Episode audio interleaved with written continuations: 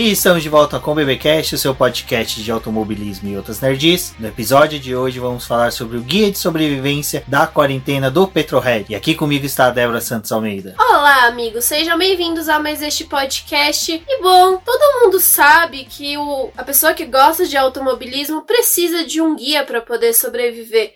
E se você já leu o Guia do Mochileiro das Galáxias, você vai lá conhecer um pouquinho a respeito da Enciclopédia Galáctica, onde lá tem várias dicas para você sobreviver ao mundo se você cair aí mundos afora. Mas aqui Nesse podcast você vai conhecer algumas dicas para poder sobreviver a esses dias da quarentena. E se não der para poder consumir tudo nesse período, você vai ter aí um guia para poder utilizar mais para frente. Bom, nós já vamos para a terceira semana de quarentena.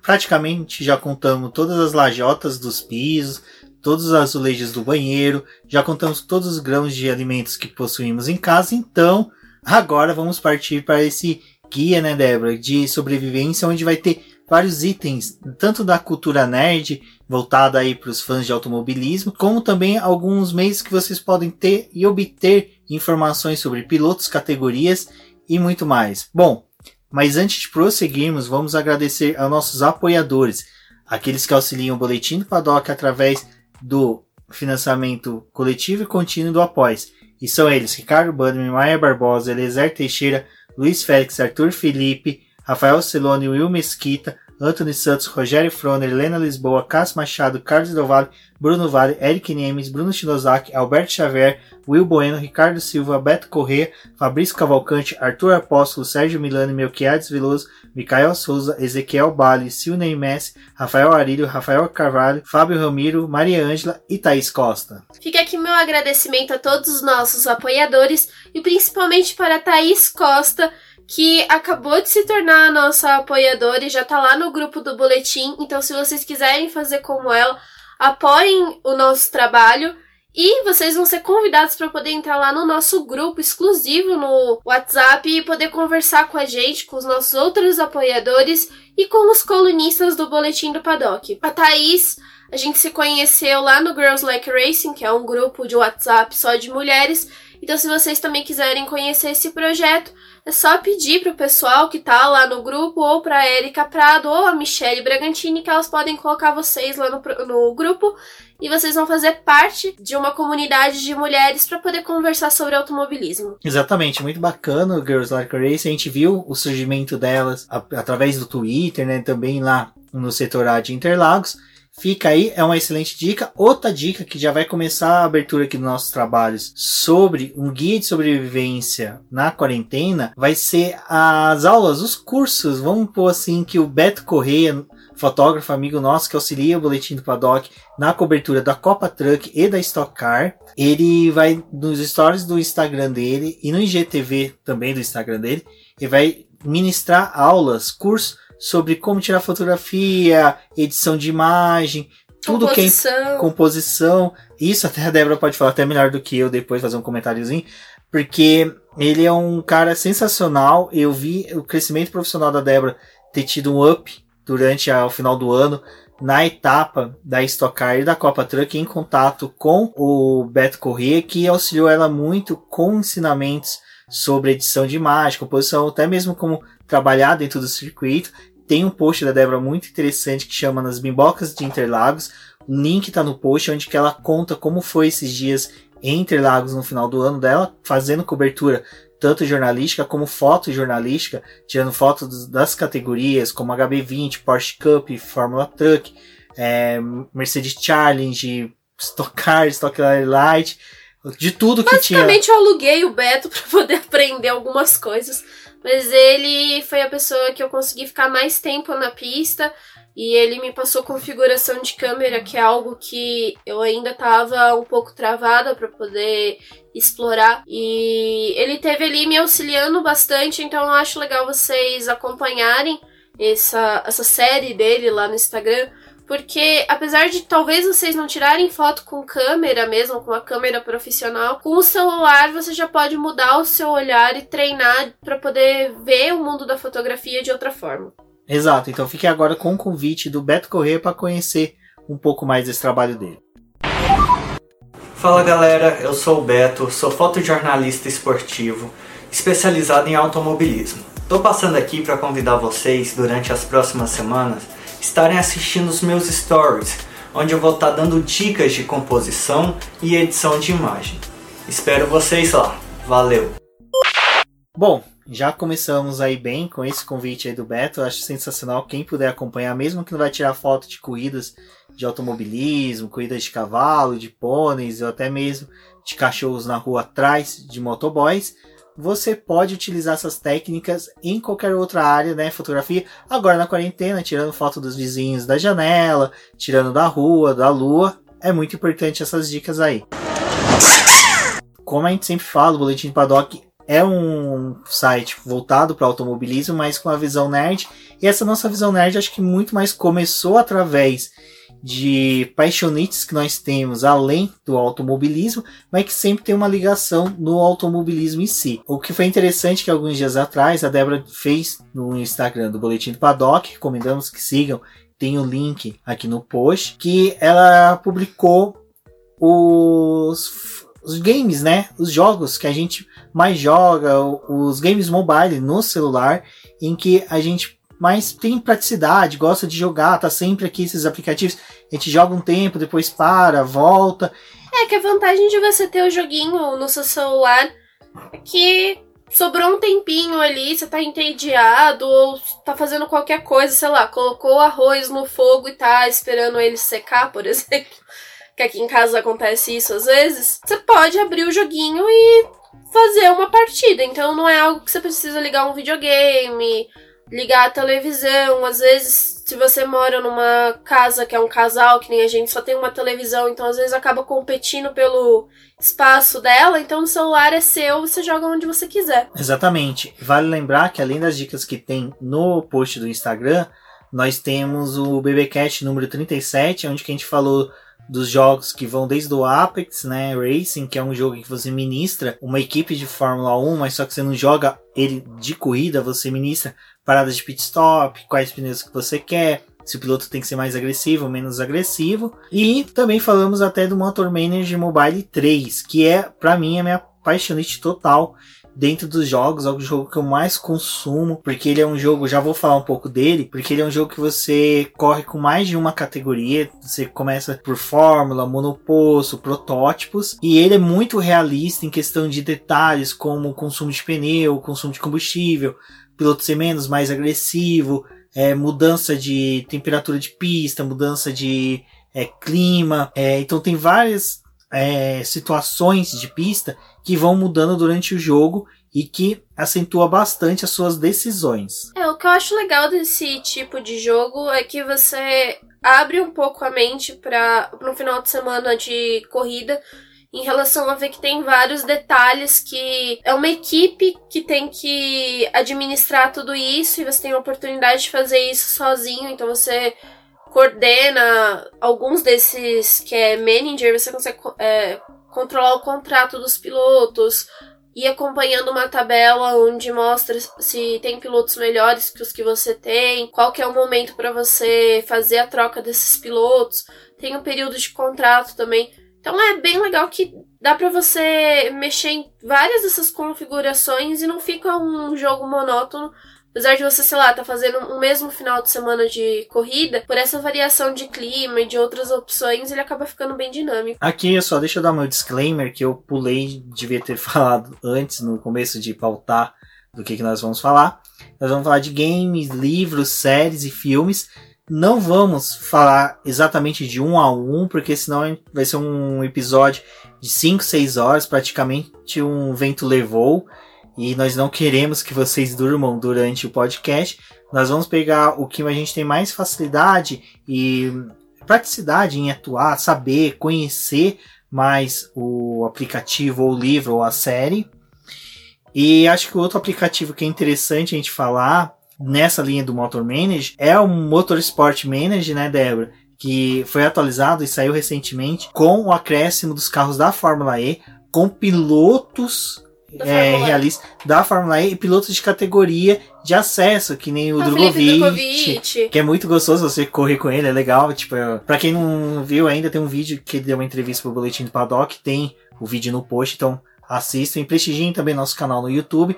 Vão, se inscrevam pra quem ainda não é inscrito e agradecerei muito. Então tem esse jogo, né, Débora, do Motor Manager, do Motorsport Manager, com os carros da Fórmula E. Você pode escolher qual carro favorito que você tem da Fórmula E. Eu, por exemplo, corro com o carro da Porsche. É bem legal, né, Débora? Tem os pilotos, Lucas de Graça, Felipe Massa, Antônio Félix das Costas, das Costas não, da Costa, porque ele só tem uma. E é bem legal que tem toda essa questão e ele vai um pouquinho mais além do que o Motor Manager 3, porque é, a questão de ganhos, de valores, de premiação é um pouco mais diferenciada. No Motor Manager é um pouco mais por etapas e por corridas você tem, você negocia dinheiro de patrocínio. Já no Motor Manager Sport não, né? Você, Você- gasta um crédito e aí você tem o direito a fazer a corrida e concorre ao dinheiro.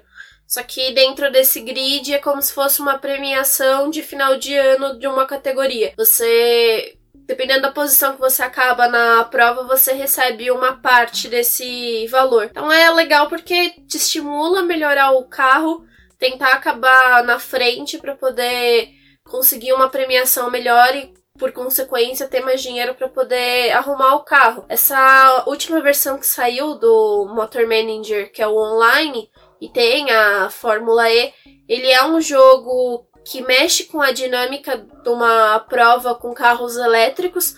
Então é diferente dos carros do, do segundo jogo que a gente tem do Motor Manager e do 3, porque o outro ele é mais voltado para os carros normais, de Fórmula 1, é, endurance que não tem a ver com a parte elétrica. Então tem o pit stop com o, a- o reabastecimento e nesse você já não trabalha o reabastecimento porque você trabalha com a duração da bateria, mas ainda assim faz a troca dos pneus. Então é legal porque tem essa dinâmica. E o da Fórmula E, na parte que é só dos carros da Fórmula E mesmo, tem a ativação do Fan Boost, por exemplo, Aí dá uma dinâmica melhor, você vê que o carro tá evoluindo e tendo mais potência porque ele tá usando esse sistema. E por ele ser online, você consegue reconhecer algumas pessoas que estão ali no jogo, porque elas entram em alguns horários, então dependendo do horário que você entra, você acaba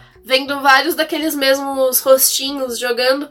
E tem bastante menina jogando, tem o. Aparece a foto da pessoa, quem tá liderando. É bem legal. E também, por esses jogos é, serem mais amplos, assim, tem piloto mulher, que você também pode escolher. Então isso também é legal, porque já vai mostrando que mais pra frente a gente quer ter mais mulheres no automobilismo e na base, em categorias grandes. Então toda essa dinâmica é bem legal. Exato. E agora outros dois aplicativos que a gente vai citar aqui, já até para prosseguir para as outras áreas, os outros itens da nossa lista, eu acho que o jogo mais bacaninha que eu encontrei desses de montar equipe, construir, prosseguir, e que é o que eu tô jogando atualmente, é o NASCAR Hate Mobile. Ele é muito gostoso, ele você monta a equipe desde o início, desde a garaginha pequenininha, até se tornar uma grande equipe, então é bem bacana e você tem que administrar circuito, você tem que administrar o carro, compra de peça, contrato de pilotos. É bem parecido com os outros, mas só que ele tem um pouquinho mais parecido com aqueles jogos tipo Farmville, em que você vê a fábrica se expandindo, você vê os carros melhorando, questão de aparência, de itens que você vai comprando. Então esse da NASCAR é muito gostoso, apesar de eu não ser um fã assíduo tão grande da categoria, gosto de assistir a corrida, mas só que é muito mais como entretenimento do que realmente a paixonite que eu tenho da Fórmula 1 e da, da Stock Car. Com a NASCAR eu gosto muito mais de assistir como entretenimento e como jogo tá sendo bem gostoso. Recomendo a vocês. E o segundo jogo, esse daqui já é um caso de amor platônico. Acho que desde quando ele saiu, acho que desde quando eu tenho meu primeiro iPhone, eu tenho ele instalado no celular, nunca mais deixei de jogar. Eu entro todo dia para poder pegar os itens que ganha, mesmo que eu não vá jogar, que é o Real Racing, que é mundialmente conhecido. Acredito que de 10 pessoas que estão ouvindo o BBcast, pelo menos uns 7 ou 8 aí já jogou, já ouviu falar do jogo. ele para mim é. Não vou colocar como simulador, porque ele não chega a ser um simulador, mas entre arcade esse simulador ele tá muito próximo, acho bem legal, muito gostoso. Eu já cheguei a ter aquelas capinhas que simula volantezinho, controle para poder aumentar a experiência. E além que você corre não só com carros tipo protótipos, GTs, mas atualmente já atualizações com NASCAR, é, Fórmula E, Fórmula 1, carros do grid atual 2019 e também com carros clássicos. Você tem, você tem carros da década de 90, da década de 80, então é bem gostoso. E como eu falei, você tem carros GTs e tem carros clássicos, até da Alemãs. Então é muito gostoso você poder tipo correr com carro de Fórmula 1 no autódromo de Indianápolis. É uma coisa surreal, é bem gostoso. Então é bem bacana. Recomendo para você se você ainda não tem, baixe o jogo que é muito gostoso. Acho que o Real Racing é o que a gente mais joga e o próprio Beto Correia esses dias falou que tava batendo as minhas metas lá, o que eu tinha feito. E depois você pode voltar, se você tem a sua lista de amigos lá no jogo. Ele geralmente costuma puxar pelo Facebook as pessoas que têm o mesmo jogo que você. E dá pra você voltar lá e bater os recordes de novo. Então é, é legal por essa interação de você ver os seus amigos jogando e tentando melhorar os tempos deles. É, eles possuem também uma, um, uma parte que é ligas, né, em que o pessoal se organiza em ligas, compete, tenho grupos no Facebook que possuem ligas próprias, que eles se organizam, marcam corridas, tudo agendadinho, muito bacana. Eu não consigo participar, infelizmente. Tô em alguns grupos porque eu vejo eles discutindo, explicando até setups que eles utilizam tal, mas só que é, é bem bacana que tem toda essa dinâmica. E agora, né, Débora, vamos sair do mobile e vamos pro console, né? Falar um pouquinho dos jogos de videogame que a gente viu. Um deles a gente vai citar aqui, eu acho que ele é o pai da aquele que deu a entrada para todo mundo nos jogos de videogame de automobilismo, que é o jogo do Ayrton Senna, né, que era do Mega Drive, também tivemos ele no Super Nintendo. Eu particularmente joguei no Super Nintendo. Tenho muitos colegas que jogaram no Super Drive, no Mega Drive, desculpa, e que ele era uma simulação, não era uma simulação. Ele... ele foi um jogo repaginado do que era o jogo do Nigel Mansell. O do Nigel Mansell foi o jogo oficial. E aí os fãs pegaram e fizeram uma modificação lá, em vez do carro ser azul e aparecer a fotinho lá do Nigel Mansell, aparecia a foto do Senna e o carro era vermelho. Então foi um dos jogos que eu mais joguei. Eu tive inclusive as duas fitas. Quando meu pai comprou o Super Nintendo para mim, foi de um dos meus primos. E eles tinham as duas fitas, meu pai acabou pegando porque na época a gente consumia ainda Fórmula 1 e eu gostava muito de jogo de carro, então eu tive os dois. Mas eu jogava com o jogo do Senna porque era mais significativo. Era algo que eu gostava mais. E tinha os circuitos, você ia fazendo o campeonato. Era bem quadradão, não tinha tantas é, 8 coisas. Bits, assim. né? Era uma coisa bem arcade mesmo, bem ah, anos 80, anos 90. Tinha o, consuminho, o consumo lá do pneu, que o pneu ia quebrando né, os pedacinhos e você depois entrava nos boxes e recarregava. Não, e é. na época, se você parar pra pensar, já era um jogo bem avançado na questão de escolhas, porque lembro que você podia configurar o carro com a asa traseira que você quisesse. É. Então tinha a asa maior, se você quisesse um downforce maior, a asa média, se você era uma pista de curvas e retas, e tinha aquela famosa asa Monza, né, que ela é reta, praticamente uma tábua de passar roupa. E você também podia escolher a caixa de câmbio, se você queria marchas curtas, longas, intermediárias, pneus duros, macios. Né? E eu lembro que eu cheguei a zerar o jogo e depois ficar correndo de novo nas pistas, mudando as configurações para escolher a melhor. Então isso que era legal. Na época eu não sabia nem o que era tangência, então eu fazia as curvas tudo errada. Aí depois que eu fui com o tempo assistindo corrida, fui aprendendo que era tangência, voltei a jogar, aprendi e vi que até no próximo, naquele joguinho, já, isso já alterava com, com a forma de você jogar, então era bem legal. É, eu lembro de terminar campeonato e era aquela coisa, né? Tipo, eu deixava o meu videogame ligado. Então eu roubava a televisão lá e acabava deixando ele ligado para poder continuar o campeonato. Porque se eu desligasse, eu perdia absolutamente tudo. Tinha que voltar do zero. Então era muito legal quando eu conseguia terminar o campeonato e esse fato de você ver o nome lá na frente. É, E é, é, legal. e é interessante isso que a Débora tá falando, que no caso a Débora é filha única e eu tenho mais dois irmãos. Então a gente jogava cada um uma pista e aí tinha as pancadarias pelas pistas, né? Porque ninguém queria, por exemplo, correr Mônaco, ninguém queria correr uma Suzuka, que eram pistas difíceis com a das curvas naquele tipo de jogo. Mas só que quando chegava México, é, Barcelona, ah, Monza, que são pistas que tinham muito mais retas, que havia uma facilidade no jogo, era pancadaria total. Jogar no Brasil, então, era disputadíssimo. Era uma coisa bem interessante. E agora eu só vou dar um adendo de um jogo de videogame do Super Nintendo. Não sei se a Débora chegou a jogar, mas que era muito gostoso de corrida, que era o Top Gear, que era sensacional. Você corria com a Lamborghini, era muito gostoso. A primeiro que era a Lamborghini mais linda que eu já vi. Vai ter foto dela no post. E o Top Gear era legal que dava pra correr de duas pessoas. Então a gente conseguia correr um versus outro. Eu não lembro se o do Ayrton Senna podia, não me recordo agora, mas acho que não. Mas de qualquer forma, a forma que eu e meus irmãos corria era essa de cada um jogar uma pista. Tem no um post do BBcast um site que um, um site não, o jogo do Ayrton Senna que você pode jogar. Ele hoje é um simuladorzinho, um, um- como é que é? Chama um emulador, né? Simulador. do jogo do, da, do Super NES, do Ayrton Senna. Então vai ter o link no- na publicação dele, desse post. Então vocês acessem, joguem e depois vá comentando, falando com a gente como é que foi, como é que foi matar essa nostalgia aí desse jogo.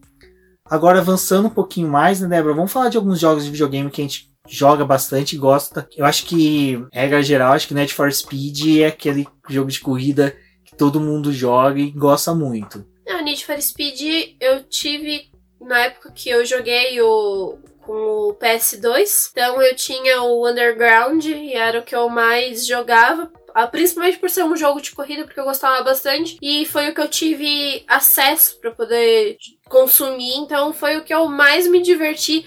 E ele é legal porque você bate em outros carros para poder ganhar pontuação. É, é um jogo de perseguição. Você tem que entrar lá na, no na safety house pra poder tanto arrumar o carro quanto pra poder pintar ele, fazer ele de outras formas. E era o jogo que eu mais gostava. Exato, Need for Speed não é de automobilismo, mas é um jogo de corrida que eu particularmente gosto muito mais dele do que os de Fórmula 1. Fórmula 1 eu gosto, eu jogo, chego sempre, normalmente, numa tacada só eu faço metade de uma temporada, aí depois o restante da temporada eu faço de forma homeopática. Mas. É que eu acho que esse é um jogo mais bobinho, assim, se for, pa for parar pra poder pensar, porque você vai cumprindo missões, né? Então você pega várias tarefas E o diferentes carro vai poder fazer. evoluindo, né? É, o da Fórmula 1 você tem que ter um pouco mais de tempo se você vai fazer a temporada inteira. E às vezes é um pouco frustrante porque você não tá ganhando, não tá conseguindo chegar na frente, tem que ir aperfeiçoando e melhorando. Então, às vezes requer um pouco de tempo pra você ter um bom contrato, pra poder evoluir pra uma equipe boa. Eu acho que é um fator que acaba limitando às vezes. Exato, mas do, for- dos jogos da Fórmula 1, da Codemaster, também temos um, um post no, BB, no Boletim do Paddock que fala dessa parceria e dos jogos. Vocês podem acessar o post no link aqui. Bom, os jogos que nós temos do Fórmula 1 em casa é o F1 2009 do Nintendo Wii, que é muito gostoso.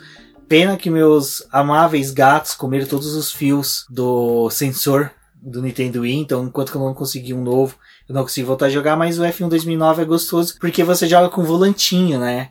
Então é gostoso. Primeiro que você tá correndo com o único jogo que tem a Brown GP.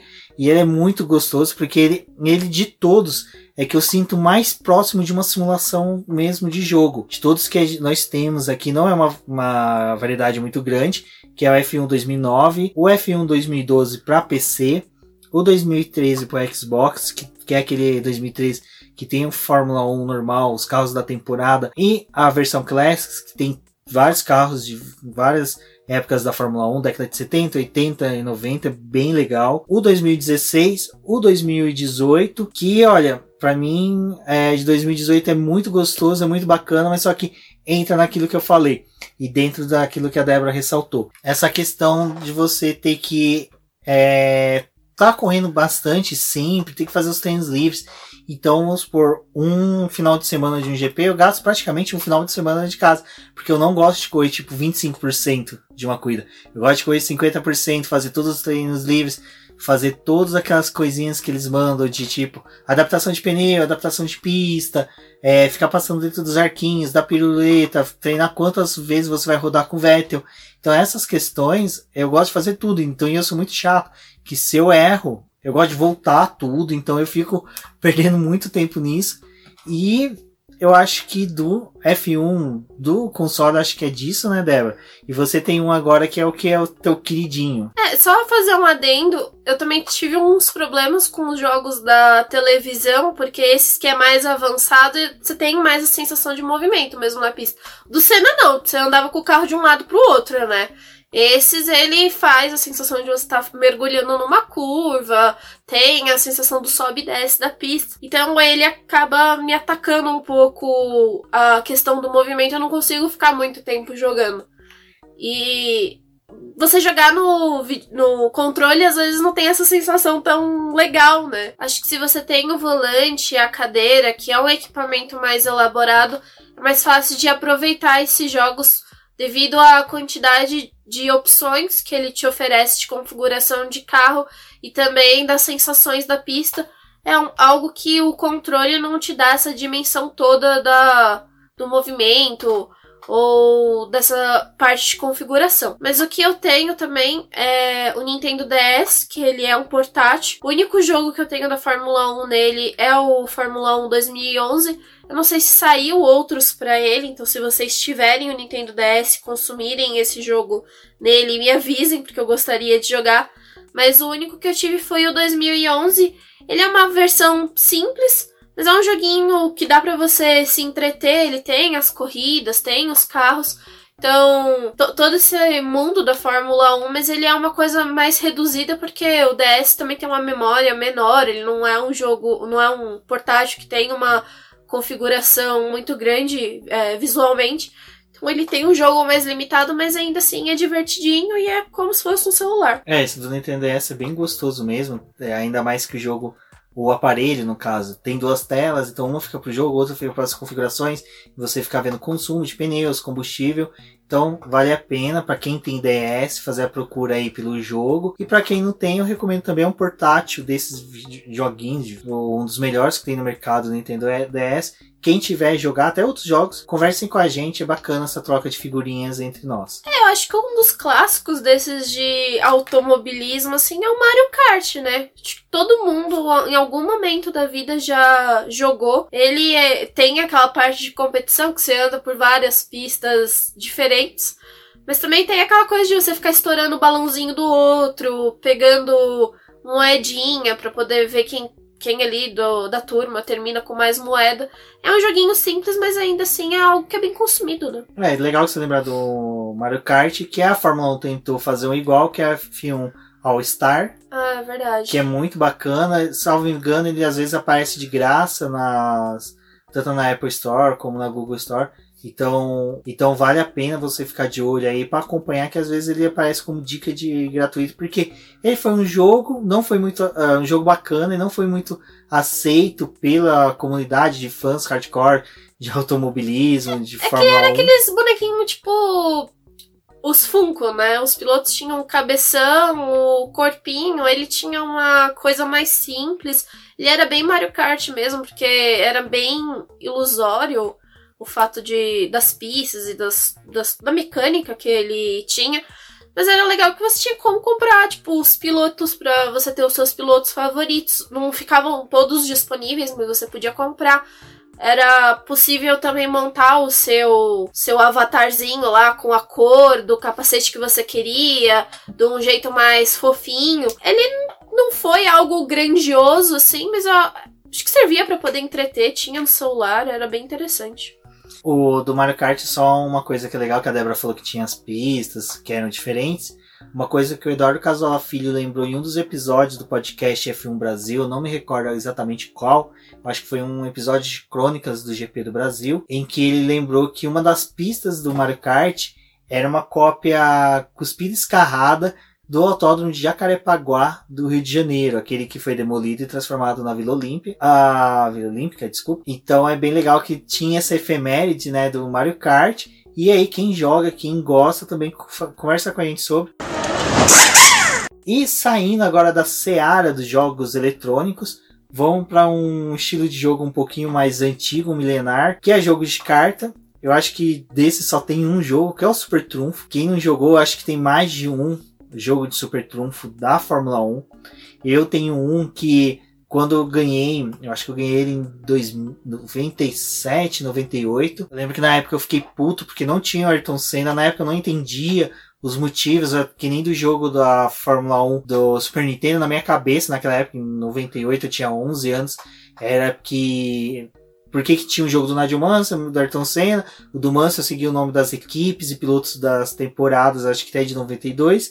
E do Ayrton Senna eram os nomes totalmente diferentes do que era na realidade. Depois fiquei sabendo que o Ben Erickson negou autorização, o Instituto Ayrton Senna também negou autorização para se criar o jogo. A mesma coisa foi no Super Trunfo. Então, infelizmente aconteceu isso, mas assim, não apagava a magia do jogo. Eu achava muito legal, porque ele pegava carros desde 88, que era o mais antigo, até 94, que até mesmo a carta super trunfo do jogo era a Benetton do Michael Schumacher de 1994. Era legal, era bacana. Às vezes eu gosto de pegar, ficar folheando, olhando as cartas, vendo os carros. Eu lembro que tem o carro do Bim Barrichello, da Jordan, que até recentemente eu perguntei no Twitter, o pessoal sabia qual era dos carros que eu sempre desejei desde criança. Era a Jordan de 1993 do Rubinho Barrichello. E é um jogo muito legal. Eu levava ele pro colégio, jogava. Recomendo vocês procurar. Eu acho que vocês vão achar ele muito mais fácil no Mercado Livre ou em até mesmo alguns grupos de compra e venda de artigos de automobilismo do Facebook, mas é bacana porque você tinha que escolher um dos itens da carta, como RPM, velocidade, peso, é, que mais que tinha cilindradas, número de cilindros, para você poder vencer o seu oponente. É, você olha o número mais alto que tem na sua carta, escolhe aquele quesito e o outro tem que falar e às vezes o do, da outra pessoa é menor você acaba ganhando a carta, né? Exatamente. Então isso que é legal você ter que é, é, é, é, o Uno. É o Uno, mas. não é o Uno. É, não é o né, Uno, porque tem um macete para quem joga. Até mesmo quando eu jogava, o pessoal, pô, como é que você ganha? Porque eu, como era dono do jogo, eu decorei as cartas. Eu sabia qual carta que era, qual carta contra qual ia vencer e pelo que a pessoa escolhia se eu ia perder ou não. Então, depois da primeira rodada, você mais ou menos decorava a sequência de cartas que a pessoa tinha. Por isso que eu perdi jogando para ele nunca mais a gente jogou. Exatamente, porque o que acontece? Eu sabendo a carta que eu tinha naquele momento, eu sabia a carta que a outra pessoa estava na mão. Então eu sabia o que pedir para ela perder. Então é bacana, assim, é um jogo que o dono do baralho sempre está na vantagem por conhecer as cartas. É, mais uma vez eu vou invocar os poderes do Valese sobre poker. Eu acho que é um pouco parecido com poker quando o pessoal fala ali ressaltando o que o Daniel Craig Cassino Royale, quando interpretou 007, falou que você joga com as cartas da mão do oponente, não com as suas cartas. E o Super Trunfo é assim, você assimila quais são as cartas que estão em jogo, aonde que é cada sequência e ali você consegue a vitória. Bom, é, agora saindo dessa parte de disputa tapas, não, minto, ainda tem dois jogos que esses ainda são bem mais bacanas, bem mais bacanas, ficou sensacional, mas que são jogos em que eu já acho que dois apoiadores do BP vão ficar contentes de eu citar, que são jogos de tabuleiros. No caso aqui, o primeiro que eu vou falar é o RPM, é um jogo da década de 60, 70, desculpa. A capa dele é com o carro da McLaren, não é o Emerson Fittipaldi, não entendi por que, que a Grow não utilizou o Emerson Fittipaldi, se eu não me engano, é Danny Hilme que está no carro. E ele é um jogo em que você, quando monta ele, você tem um autódromo e você cada carta dita o que, qual o movimento que você vai fazer. Então é bem bacana, é bem legal esse jogo. Tô falando isso sem nunca ter jogado, porque a gente comprou e ficamos, eu e a Débora falando, bom, um dia a gente vai fazer um vídeo jogando. Quando que nós vamos fazer? E até agora a gente não conseguiu parar para fazer. E acredito que acabando na pandemia, depois desse podcast. O Celone e o Arthur Apóstolo, que são os apoiadores do Boletim Paddock, que são dois viciados nesse tipo de jogo, que eles até vendem órgãos internos deles para poder ter jogos é, que são difíceis de achar no mercado. Eles vão me perturbar para poder jogar. E se vocês quiserem também ver como é que é uma partida, um jogo, fale com a gente. Quem sabe a gente não joga aí um jogo, filma e publica no canal do Boletim do Paddock no YouTube. O segundo jogo eu vou deixar para Débora falar, que ela tá namorando ele há bastante tempo. É uma dica para vocês, esses dois para vocês procurar no Mercado Livre, na internet para comprar. E a Débora agora vai falar do joguinho que, que tá sendo nosso namoro no momento para adquirir após a pandemia. Bom, todo mundo conhece o Monopoly e esse jogo, ele várias outras séries têm a, o jogo caracterizado, por exemplo, Game of Thrones tem o Monopoly que faz muito sucesso, porque tem o tronozinho, tem as peças relacionadas, mas um jogo que eu tenho muita vontade de ter é o Monopoly da Mercedes. E tenho lá o capacetinho, o carrinho, ele é uma gracinha, um motorzinho também, como pecinha para você andar nas casas. É um jogo que a gente já viu outros pilotos né, da Mercedes consumindo. Não, o Valtteri Bottas, né? Bottas, jogando agora durante a pandemia. Bottas, ele ficou famoso por jogar Monopoly. Se eu não me engano, Mais os famoso jornalistas... aqui como piloto até. Os jornalistas também, uh, se eu não me engano, consumiram esse jogo em algum dos GPs do ano passado. Eles também foram vistos lá mexendo nele. E é um jogo que eu tenho muita vontade de ter, mas é difícil de encontrar e quando acha tá muito caro, então é algo que é difícil da gente conseguir até para poder importar e para poder ter porque é caro, mas acho que pelo fato dele ser caracterizado como uma coisa de Fórmula 1 e com, com a Mercedes, que é um puta de um time incrível, é aquele joguinho que você tem vontade de ter sim para poder guardar ali. A gente tem um Monopoly normal, ele tem um carrinho que como se fosse um carro lá da, da época de 1950, 1960. Ele é. Ele é bem parecido com as Alfa Romeos é da isso. primeira temporada da Fórmula 1. Ela lembra muito, na verdade, é. os carros da Alfa Romeo de 1950. Mas é o único artigo que a gente tem que é diferente, assim, do Monopoly, né? Então, é bem bacana desse jogo, que é é bem legal porque, como a gente falou, depois que acaba a pandemia, vocês, amigos cabeça de gasolina, uma coisa que eu recomendo é o seguinte, se unam. Você que está numa cidade do interior, procure saber quem que é da sua cidade que gosta de Fórmula 1 e procure esses jogos, o do Monopoly, o RPM tem bastante jogos na internet, no Mercado Livre para vender. Não são tão baratos, mas compensa você comprar e se encontrar com os amigos. É, aqui em São Paulo tem algumas casas de jogos também que você aluga o jogo por um determinado tempo e paga esse consumo para poder jogar. Uh, tem bastante amigos nossos que já foi e eu acho que vale a pena também procurar um lugar desse que talvez tenha na sua cidade, que em São Paulo eu sei que tem. E depois que passar essa pandemia também ir tentar ver se eles têm esses jogos.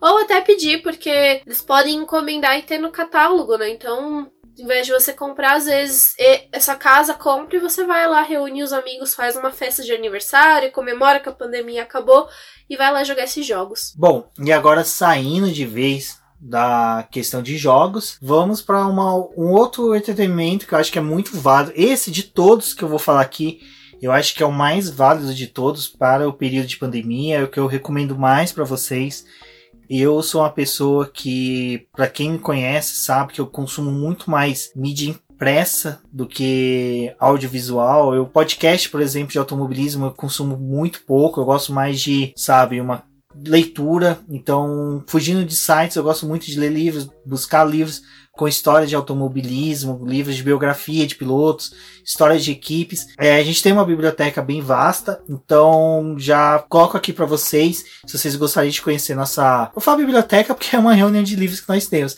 mas se vocês quiserem conhecer nossos livros, peço que vocês comentem, pé, é, solicitem que a gente faz aí, quem sabe, um videobook falando sobre os livros. Mas recentemente a Débora também fez um post no Instagram, tem o link no post, com as dicas nossas de literatura para vocês poderem se aprofundar mais no automobilismo, não só na Fórmula 1, mas em outras categorias. E a nossa lista ela é bem grande, ela é bem bacana. Eu acho que vale muito a pena. A gente não vai fazer uma resenha sobre todos os livros, vamos fazer de alguns. Resenha dos principais livros que nós acreditamos que são fundamentais para vocês lerem.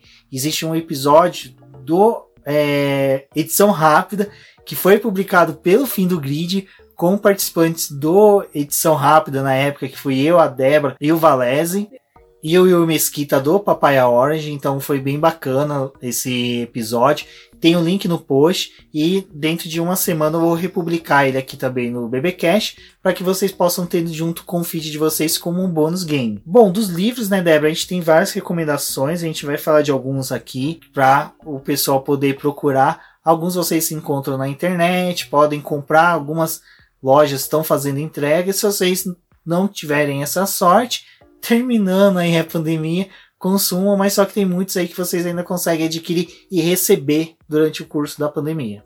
Ah, só uma dica que a gente dá também, a gente está falando de alguns livros, mas só que vale lembrar que existe, existe a possibilidade, e isso eu vou dar uma olhada e acompanhe no post do episódio, eu vou pesquisar o preço desses, desses livros e o link para adquirir eles em e-book na Amazon. A Amazon disponibilizou vários livros gratuitos e também é, esses livros não são tão caros na, no site da Amazon como e-book, então recomendo vocês comprar se vocês têm Kindle ou outro dispositivo de leitura de e-book, vale a pena e também você consegue comprar para poder ler no celular com o aplicativo da própria Kindle da Amazon.com.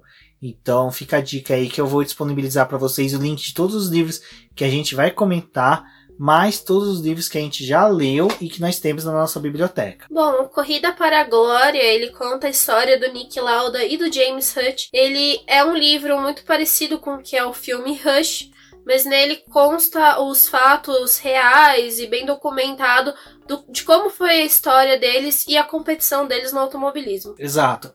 E seguindo, acho que na mesma linha da década ali de 60, 70, um livro que eu acho muito bacana para quem quiser ler que fala sobre a, o cenário do automobilismo na época é Voando sobre Rodas. É um livro que conta após a conquista do título de 1972 pelo Emerson Fittipaldi, a jornalista Elizabeth Hayward, ela acompanha o Emerson Fittipaldi dia a dia e é muito interessante, é legal porque você tem o Emerson falando sobre como é a amizade dele com, com George Harrison dos Beatles, tem ele falando como é em castelos na Inglaterra, como ele foi correr em categorias de base e às vezes ele tinha que se hospedar em castelo. Então é bem legal que você vê um outro cenário da conquista do, do rumo à conquista do bicampeonato e como foi a conquista do primeiro campeonato do Emerson Fittipaldi. Bom, outro livro que eu acabei lendo, mas ele foi em inglês, é a história. O nome do livro é Speed Girl. Eu também indiquei ele naquele podcast do Edição Rápida, e ele conta a história da Janet Gilt, que foi a primeira mulher a correr nas 500 milhas de Indianápolis e 500 milhas de Daytona. Ela foi a primeira mulher a correr e a, e a classificar nas provas. E é uma história emocionante, porque ela fala principalmente que na época ela quando ela começou a correr, ela percebeu que outras mulheres começaram a ir no, nos autódromos para poder ver ela correr não era uma realidade na época, porque as mulheres, se elas acompanhavam as corridas, eram em casa. E ela também era sempre desafiada pelos homens de por que, que ela estava ali, o que estava acontecendo, por que, que ela estava naquele lugar. E ela não se via naquela época como uma feminista, porque ela achava que o lugar da mulher era realmente onde ela quisesse. E depois ela foi percebendo o papel dela dentro do automobilismo e o que ela tinha feito. Então é uma história bem interessante, esses relatos dela no livro. E também tem o documentário a respeito da vida dela, é outra coisa que vale a pena consumir para poder conhecer mais sobre a história dela. Agora eu vou indicar dois livros, mas só que eles são do mesmo autor. Esses eu sei que é muito mais fácil vocês acharem em sites de sebo. É, o sebo do Messias é um sebo que possivelmente tenha, então eu vou deixar o link do site lá vocês recomendo vocês comprar que o primeiro é do, o, no caso aqui o autor é o Lemir Martins, jornalista especializado na cobertura de Fórmula 1, acompanhou a Fórmula 1 desde a década de 70. O primeiro livro é a saga dos Fittipaldi. Ele é muito legal porque ele conta desde o início da, da família Fittipaldi envolvendo com automobilismo, que foi o Barão, né? Ele começou como até mesmo como piloto, mas eu, eu acho que o ápice da carreira dele foi como narrador, fazendo a cobertura da Fórmula 1.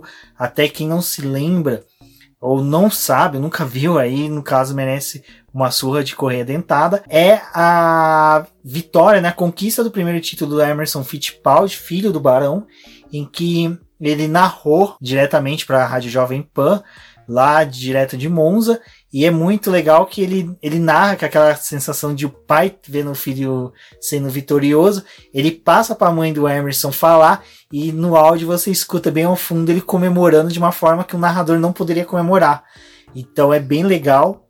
E é legal que ele passa do Hermes, do, do Barão, desculpa, vai pelo uh, Wilsinho, que também abriu, iniciou a carreira lá fora antes do Emerson, na Fórmula 2, na Fórmula, na Fórmula 3, na Fórmula 2, ele chegou na Fórmula 1 pela Brabham, e depois a ida do Emerson Fittipaldi também para a Europa, a carreira também do Wilson do Emerson no Brasil, desde a fabricação do volante F1 que eles tinham aqui no Brasil, e chegando no Christian Fittipaldi, no início de carreira dele, tanto na Fórmula 1 como posterior no automobilismo americano. O outro livro chama Os Arquivos da Fórmula 1 e aí é um pouco mais dos relatos de tudo que o é, Leme Martins participou e viu na Fórmula 1.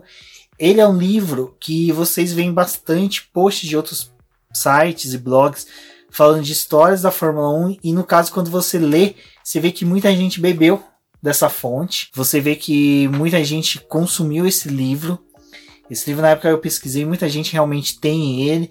Ele tem inúmeras histórias, ele conta desde a chegada da Benetton, dos chefe de equipes que eram trambiqueiros, da passagem da Andrea Modas. Então, ele é muito interessante para você conhecer um pouco ali da Fórmula 1, principalmente da década de 80 e início da década de 90. Bom, mas uma dica de livro também em inglês é Williams A Different Kind of Life, que foi o livro da Virginia Williams, escrito pela Pamela Cocker Hill. É, a Virginia, no documentário que tem da Williams na Netflix, tem alguns algumas fitas dela falando sobre a história e isso foi um material também para poder fazer a série, mas no livro ela conta várias das, das coisas que ela viveu com o Frank Williams desde quando ela começou a namorar até depois dos perrengues financeiros que eles tiveram, do quanto que a vida deles era difícil e do quanto os dois, ela principalmente, auxiliou muito o Frank para poder levantar e construir a Williams e ela se tornar grande. E ela fala do acidente do Frank, do quanto foi difícil para eles. E é um relato muito dentro da vida do casal e do, de tudo que ela passou com os filhos. Acho que é um livro que vale a pena ser lido e ele é um complemento do documentário lá da Netflix. Exato. E é um, é um mais para frente a gente vai falar de documentários, mas o livro é bem bacana. Ah, tem um post da Débora falando um pouco sobre o livro, né? Então também tem o link aqui no post. Bom, e agora vou recomendar, acho que de todos aqui, é, todos os livros são importantes. Não tem como a gente mensurar a importância de cada livro. Porque é obrigatório, todos os fãs de Fórmula 1, de automobilismo, têm que ler. É, Não Sou um Anjo é um livro que conta a biografia do Bernie Eccleston, é de Tom Bauer é interessante desse livro que conta desde o surgimento do mini Bernie lá no, na Inglaterra, passando sobre a primeira, a Segunda Guerra Mundial, como ele se valeu da Segunda Guerra Mundial também para ter um crescimento dele ainda criança, é, principalmente de como ele foi o início de carreira dele como um comerciante de motos usada, a trajetória dele como piloto, a tentativa dele de ser um piloto e quando ele viu que não dava mais para ser piloto, ele se tornou um empresário e começou também tendo uma fase muito difícil, de muitos perrengues, mas que ele foi sempre muito aguerrido. E é legal que ele começa tem toda a história do Bernie X, e tem o crescimento dele e ele começa a encontrar pessoas que depois se tornaram grandes figuras da Fórmula 1 em atividades que você não viria essa pessoa. Um exemplo é o Ron Dennis, que era ajudante de mecânico de uma equipe minúscula da Fórmula 1 que não tinha futuro algum se ele continuasse naquela atividade. E o Ben Erickson é, é, conseguiu ver no Ron Dennis um futuro promissor dele dentro do automobilismo. E isso que é legal do livro. Você vai ver no Ben Erickson fazendo conexões com pessoas que não eram de status dentro da Fórmula 1, mas que futuramente teriam. E naquela época o Bernie Eccleston já via um grande talento e um futuro dessas pessoas. Então é legal de se ler. Tem depois a chegada dele na Brown, depois a criação da FON, ele adquirindo os direitos de imagem, de vídeo da Fórmula 1, fazendo tudo isso. E é bem legal que tem muitas peculiaridades que é interessante de se ver. Como eu disse, eu e a Débora não vamos falar uma resenha mais aprofundada dos livros. Referente a esse livro do Não Sou um Anjo, conta a história do, do Bernie Eccleston, que tem o um prefácio do Reginaldo Leme, eu recomendo um episódio do podcast F1 Brasil, em que eles discutem esse livro e também tem uma série de contos sobre a vida do Bernie Eccleston que eu vou deixar linkados os links aqui para você poder acessar e ouvir os episódios. É bem legal e tem toda a dinâmica que o podcast F1 Brasil e seus participantes possuem. Um outro, um outro livro que não é de automobilismo, mas ainda assim tem o automobilismo como pano de fundo. E além disso, ele vai ali citando os nomes de alguns pilotos, chefes de equipe, histórias, vai contando algumas coisinhas que vão instigando quem tá lendo ali a conhecer mais sobre o automobilismo e depois ir buscar essas outras histórias, que é o Arte de Correr na Chuva,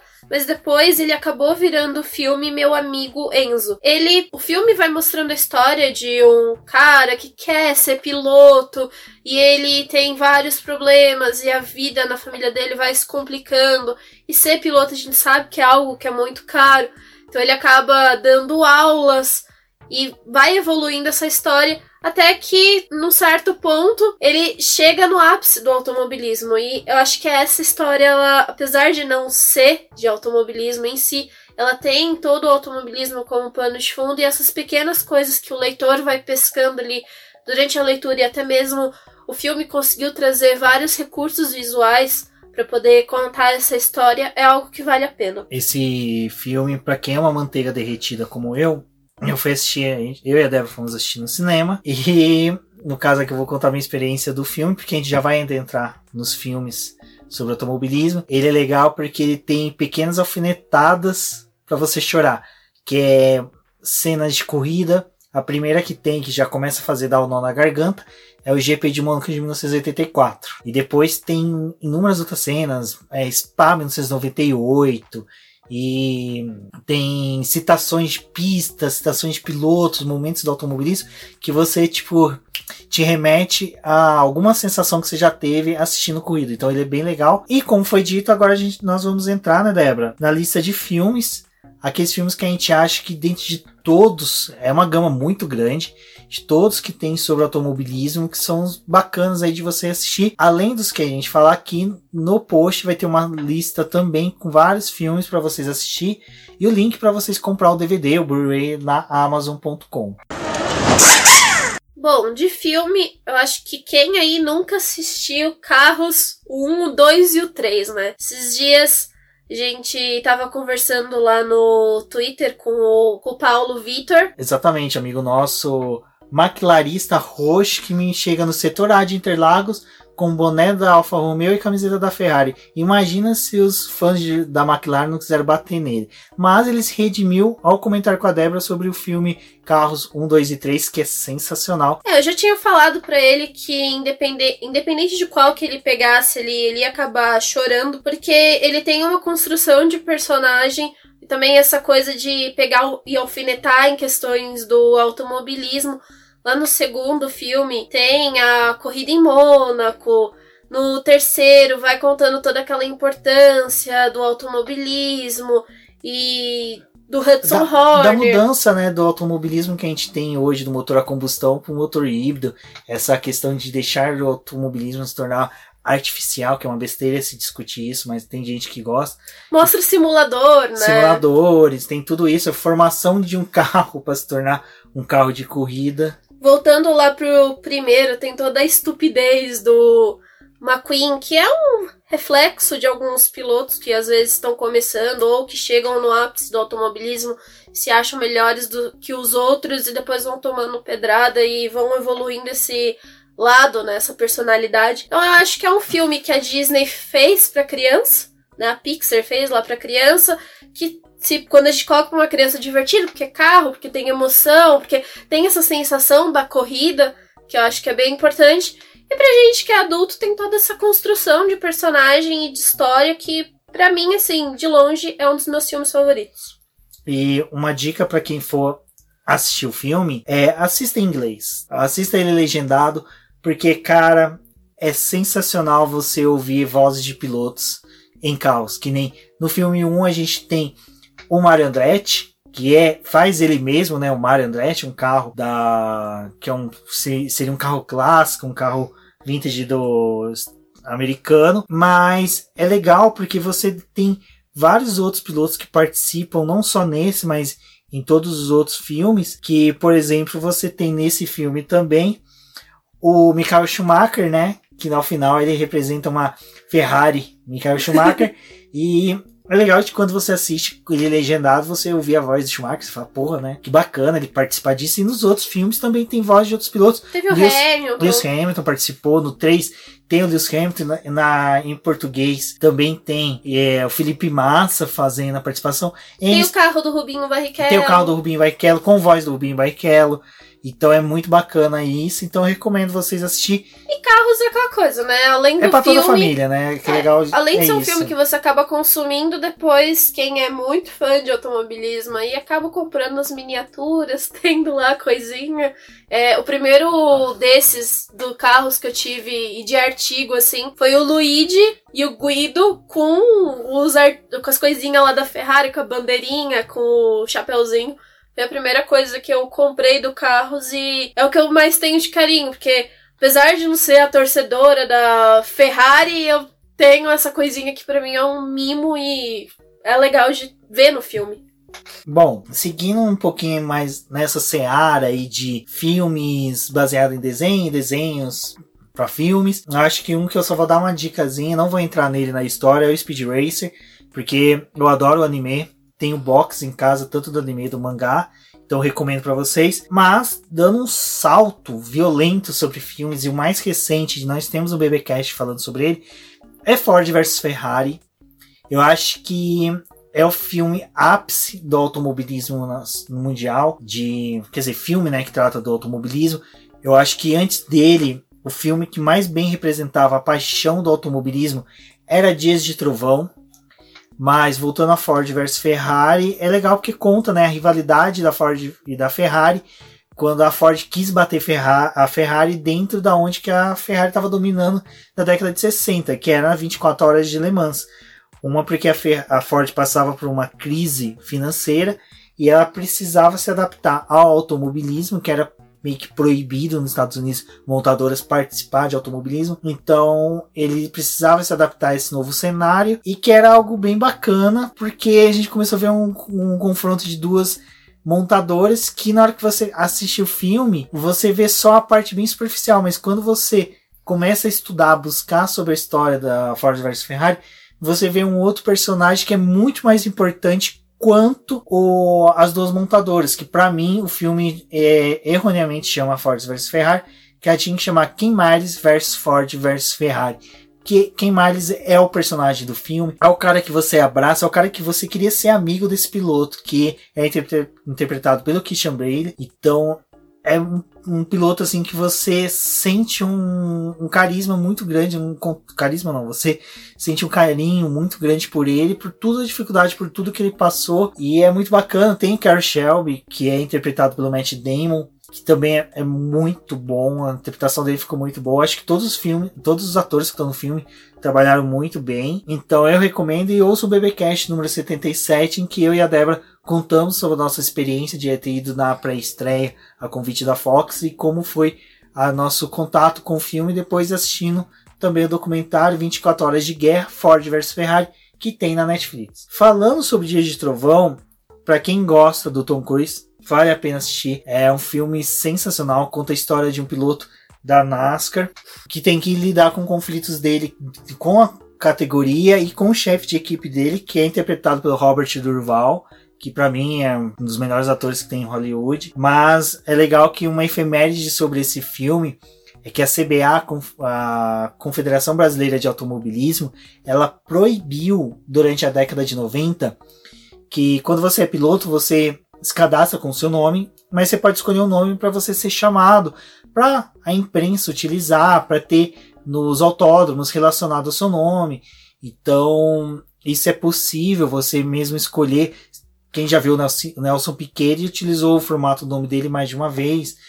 E muitos pilotos escolheram, virou até uma encheção de saco, o termo que eu usar, na CBA em competições nacionais, que o pessoal escolheu o nome do Tom Cruise, que era Corey Trick, e é uma efeméride que o Léo Marçom, da revista Race, me contou durante o troféu Ayrton Senna, a gente discutindo filmes, e ele me contou que a CBA teve essa dor de cabeça na década de 90, que todo mundo queria colocar o nome de Cole e correr com esse nome nas categorias nacionais. Então a CBA teve que proibir os pilotos de cadastrar esse nome como deles. Bom, um filme também que não é de automobilismo, mas tem como pano de fundo ali o automobilismo. É um filme que está disponível na Netflix e é muito engraçado.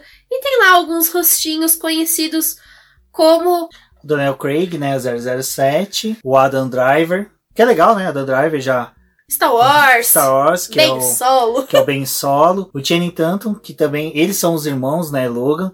Então é bem legal que tem os dois aí. Eles atuaram bem no filme, os três juntos, né? É. O Daniel Craig e o Adam mandaram muito bem no Atores filme. que estão em alta e que estão nesse filme, eles se reúnem para poder roubar o autódromo de Charlotte durante a prova das 600 milhas de Charlotte lá na NASCAR. E é muito engraçado eles bolando um plano para poder roubar o autódromo e prestando atenção em todo o mecanismo que ele tem subterrâneo, que foi uma coisa que uma vez a gente estava até conversando, do quanto seria bom se o autódromo de Interlagos tivesse um esquema para você passar por baixo dele para poder ter acesso mais fácil de outros lugares.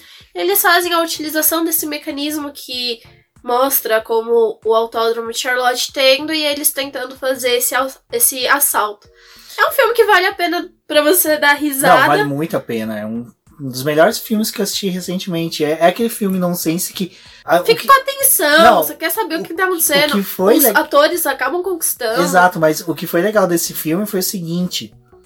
é, eu e a Débora não leu a descrição do filme e a gente tava num final, uma sequência assim, foi bem no final do ano que a gente tava, cobriu Porsche, Copa Truck, Stock Car, 500 milhas da Grande Viana. A gente tava saturado, não aguentava mais ouvir corrida, ronco de carro.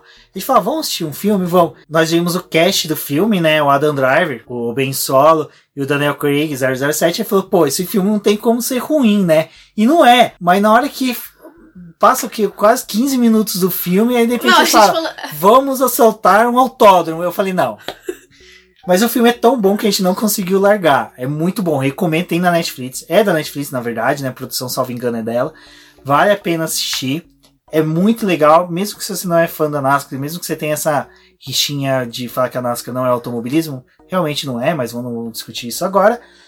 É, vale a pena assistir como entretenimento, é muito bom o filme, recomendo muito ele, foi uma boa lembrança da Débora. Bom, eu acho que saindo dos filmes, a gente pode deixar mais uma listinha com algumas indicações de filmes, mas são os documentários. E aí eu quero puxar um pouco o gancho para o que a Fórmula 1 fez hoje, que a gente está gravando esse podcast. Ela liberou por 30 dias o acesso gratuito da plataforma deles, lá do F1 TV, para que todo mundo possa consumir os documentários, os filmes. filmes não, mas o, as historinhas lá que eles têm de séries. Tem a série da Fórmula 2 por lá. Então acho que é algo que vale a pena ser consumido. Foi uma coisa que a gente estava até olhando o catálogo deles para poder gravar esse programa, que a gente falou muito é, sobre grandes documentários que a gente tem do Senna, Nigel Mansell, do E tem o Jack Bravo, Jack Sheart, tem vários documentários interessantes. Exato, e em alguns desses documentários tem a participação do Jack Stewart falando um pouco sobre esses, pilo esses pilotos. Lá no do Fanjo ele aparece também falando sobre.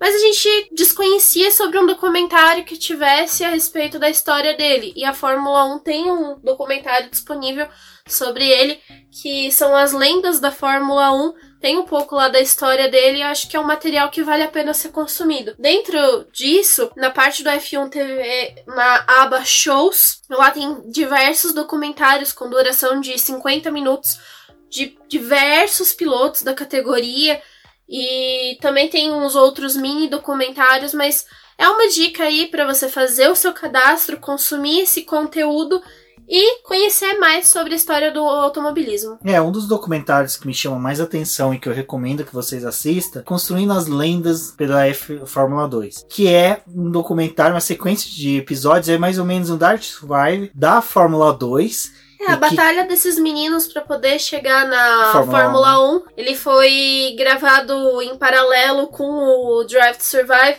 Então ele também mostra um pouco lá do Anthony Hubert. Exatamente, tem um documentário, né, uma, uma homenagem, né, ao Anthony Hubert. E agora falando sobre documentários, eu vou indicar um que não é de Fórmula 1, mas foi o documentário que me deu um, um empurrão para acompanhar Le Mans e para acompanhar é, a WEC, que foi Le Mans, Paixão pelo Desafio, e Patrick Dempsey, A Caminho de Le Mans. É, são dois documentários com Patrick Dempsey contando o primeiro Le Mans Paixão pelo Desafio, ele conta o Patrick Dempsey depois que chegou na Le Mans, como Patrick- foi. Patrick Dempsey, ator de Grey's Anatomy, que é uma série que faz sucesso aí pra um monte de gente e ele também é um aficionado por automobilismo. Não, né? ele é aficionado a ponto dele ser piloto e dono de equipe. É que legal. Eu, eu tenho essa esse lado bacana que eu vi ele correr em Interlagos na Porsche Cup. Corre bem, não foi ao pódio, mas corre bem. Enfim, mas o que é legal do Le Mans Paixão pelo Desafio é a chegada dele a Le Mans, como ele chegou lá, correndo pela Porsche. A Porsche deu carros para a equipe dele para ele disputar, é bem bacana. E o caminho para Le Mans é muito melhor, porque mostra todos os desafios que um- uma equipe pequena, porque apesar do Patrick Dempsey colocar dinheiro do bolso dele, colocar é, investimento dele pesado na equipe, ele não poderia assim prejudicar o patrimônio dele, da família dele e o futuro dele. Então mostra como ele renovou o contrato mais de uma vez com Grey's Anatomy para poder ter dinheiro, para poder continuar na disputa na Petit Le Mans, que é a competição que tem nos Estados Unidos, para caminho de Le Mans também, e como ele fazia participações em festas no interior dos Estados Unidos só para ganhar tipo 2, 3, 5 mil dólares de um patrocinador em que ele tipo tava de saco cheio de ter que ficar falando sobre coisas que ele não gostava, mas que estava ali porque precisava do dinheiro pro patrocínio. Então é legal você ver um, um ator que tem uma paixão pelo automobilismo ralar para poder ter dinheiro, para poder levar o carro dele para a equipe dele participar de Le Mans. Então é muito bacana. Recomendo bastante esses dois documentários. Na Amazon tem disponível o documentário do Bruce McLaren e ele também foi passado tem pouco tempo lá na Discover Turbo. Então é um canal também que a gente pode deixar aqui de dica para vocês que tem a TV a cabo para poder acompanhar, porque lá eles passam documentário, tem série de restauração de carro, também mostram outros documentários do automobilismo. Então é um canal que vale a pena para você consumir diariamente e ter todas essas dicas. Mas tem o documentário do Bruce McLaren, conta desde o comecinho dele de criança até quando foi disputar corridas na Nova Zelândia. Depois ele au- auxiliava na construção de carro, em eh, aperfeiçoamento dos carros, para poder também conseguir uma vaga, para poder correr. Tem o nascimento da McLaren e da forma como ele investia no carro, mas tinha que correr para outras equipes para poder garantir o dinheiro e ir fazendo a McLaren e fazer o que a McLaren é hoje com todo esse suor que ele teve. É uma história muito bonita, é algo que vale muito a pena. Tem algumas alguns trechos das corridas dele e do quanto ele era espetacular correndo nesse documentário. Tem depoimentos, então acho que também é um documentário que acaba agregando muito pro pessoal e vale a pena ser assistido. O Valese ele fez um texto do Bruce McLaren lá no Boletim do Paddock e também remete muito a essa história que é apresentada no documentário. Já pulando para a série aí a gente dá uma roubada para poder continuar falando sobre a McLaren. É que lá na Amazon também tem o Grand Prix Drive, que é uma série que eles que eles mostraram o desempenho da McLaren, mostraram a fábrica lá em 2017. Ele foi como se fosse uma abertura do Drive to Survive e de todos aqueles problemas que a McLaren estava passando, da vontade deles de voltar a vencer, de ser um time grande de novo. Então é uma série que mostra esse momento da, da categoria e da equipe. Exato, ela é bem legal porque mostra toda pré-temporada da McLaren, desde a construção do carro até a entrega dele em Barcelona. Mostra aquela tensão para ligar o motor. Não, mostra a tensão de ligar o motor, a queda do Eric Boulier, a tensão do Fernando Alonso dentro da equipe, aquele acidente que ele teve, as consequências. Então é bem bacana, vale a pena. Se você é fã da McLaren, fã da categoria, vale muito a pena assistir. Série Drive Survive.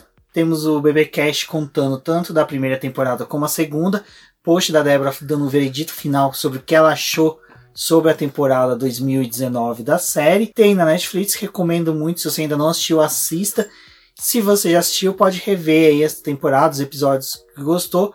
E auxilia lá o, o algoritmo para poder mostrar lá o episódio que você mais gostou, o, a, o desenvolvimento que você mais gostou, assiste aquele episódio mais de uma vez e vai mostrando isso pra Netflix e até mostra pra ela que a gente quer consumir mais automobilismo dentro da plataforma.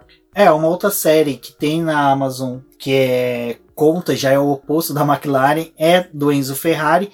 É uma série curta com três episódios, salvo engano, e que fala sobre a vida e a carreira do Enzo Ferrari, recomendo também. E bom, de série também dá para poder dar uma roubada aí, né, Rubens? Não precisamos ficar só no automobilismo clássico, lá que fala das histórias dos pilotos, mas uma série que eu lembro muito de quando eu era mais nova, adolescente, assim, era Super Máquina. Eu assistia a nova, mas tinha a primeira super máquina. E é um seriado muito legal, porque tem um carro avançado, que é o Kit, e aí ele auxilia nas investigações. É uma série que não é só de automobilismo, né? Não, não tem isso, mas tem um carro, tecnologia, e acho que é algo que me remete muito à minha fase de adolescente. E por último, e nos documentários eu pulei, eu esqueci de falar de um que é recém-lançado, pode assistir pelo YouTube, que é Sertões 2019. É um documentário que conta como foi o Rally de Sertões de 2019. É bem legal para quem gosta de rally, até mesmo para quem gosta para ver como é essa competição. Vale muito a pena. Conta todo o trajeto da categoria, da disputa em 2019. Tem até você surpreender com a participação do Luciano Huck e do Whindersson Nunes participando da, da prova. É bem legal você assistir. Eu acho que é muito bacana. Vale a pena você conhecer essa categoria que 2020 a gente não sabe se vai ocorrer, mas se ocorrer você já vai estar tá bem informado sobre como foi a temporada, a temporada não, a prova, né, do Rally dos Sertões de 2019. Bom, Débora, aqui ficou nossas dicas, né, sobre o que fazer aí durante esse período de quarentena. Acho que o pessoal tem bastante material, muita coisa aí para assistir, para ler, para jogar. Então tem como você intercalar aí o que você gosta, o que você quer.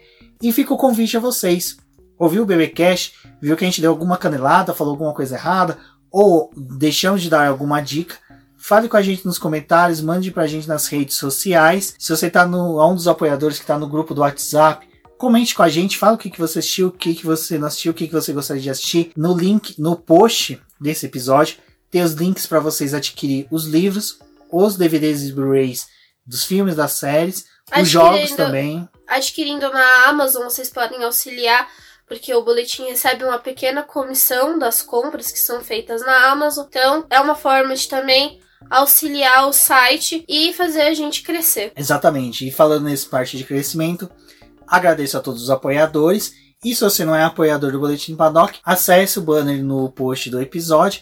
Conheça uma das formas de apoiar o Boletim Paddock, um dos valores que você pode auxiliar o Boletim Paddock no seu crescimento. Lembrando que você tem acesso aí direto a a eu, a Débora, o Sérgio Milani, a Cintia Venâncio, que são os podcasts residentes do Boletim Paddock, também como os nossos colunistas, como o Eduardo Casola Filho, o Carlos Eduardo Valese, o Ricardo Banime, entre outros tantos que atuam no Boletim Paddock. O grupo é bem gostoso, nesse né? período aí de quarentena, quase todo dia a gente está trocando figurinha, conversando bastante, é bem pegando legal. Pegando dicas. Pegando dicas. E se você corre de kart, acompanhe com a gente, porque lá temos os nossos carteiros o pessoal do Os Carteiro, que também está sempre conversando ali, falando sobre kart e já se planejando aí para o retorno dessa quarentena para ir para as pistas correr de kart. Então, fica a dica aí para vocês.